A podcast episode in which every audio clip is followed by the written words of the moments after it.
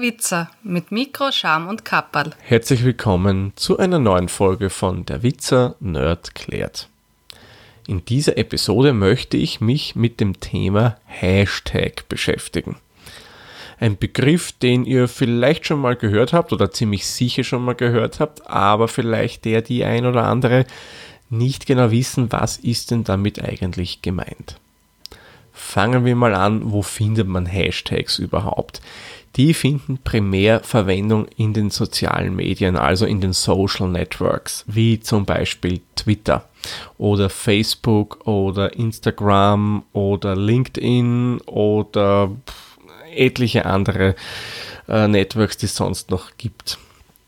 Bevor ich euch das erkläre, möchte ich ganz kurzen, unter Anführungszeichen, historischen Exkurs machen, woher die eigentlich kommen. Eingeführt haben die Hashtags äh, oder eingeführt wurden die Hashtags von Twitter und die Basis von dem Ganzen kommt vom IRC.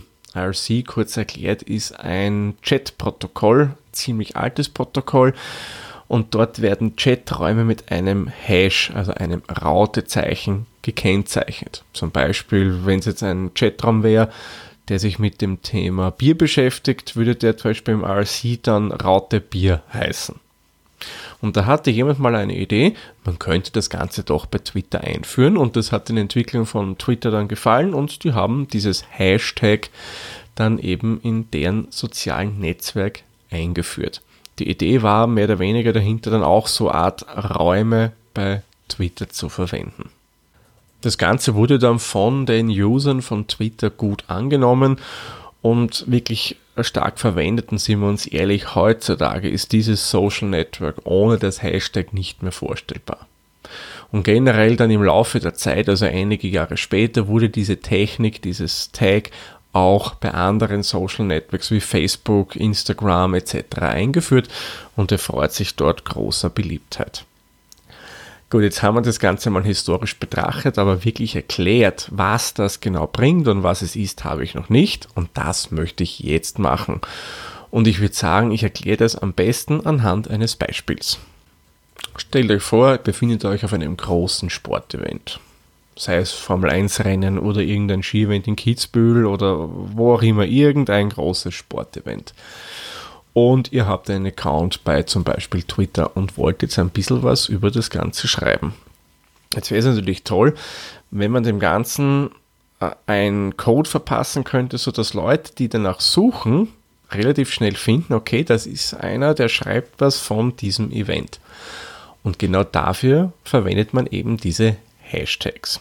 Zum Beispiel schreibt jetzt, okay, bei dem Rennen ist euch das aufgefallen, der ist gerade ganz toll in die Kurve gefahren. Und dann gebt ihr in diesen Tweet, in diese Nachricht das Hashtag. Zum Beispiel, wenn es beim Skirennen in Kitzbühel wäre, sagen wir mal, schreibt ihr dann Raute Ski Kids.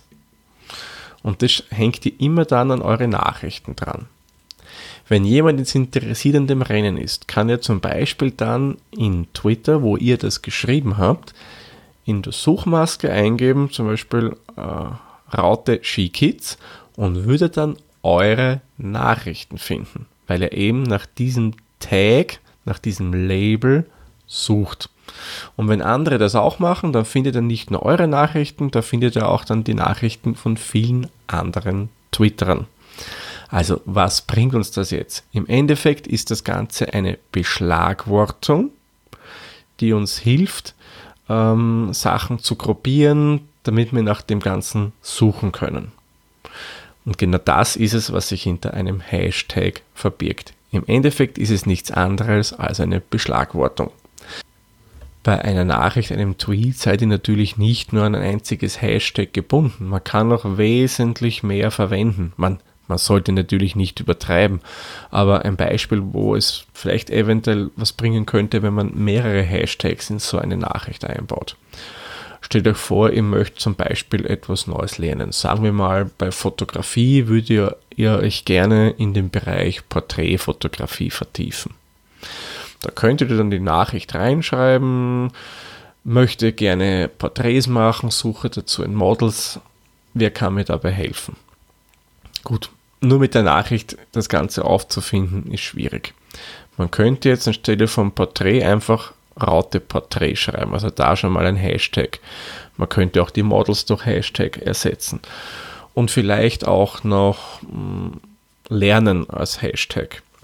Dann habe ich drei drinnen. Und wenn jetzt zum Beispiel einer oder ein Model sucht, ob irgendjemand etwas zu dem Thema getwittert hat, zum Beispiel Models, sucht er das und findet den Tweet. Eine andere Person würde dann nach, zum Beispiel nach einem anderen von euren Hashtags suchen, wieder auch auf euren Tweet kommen.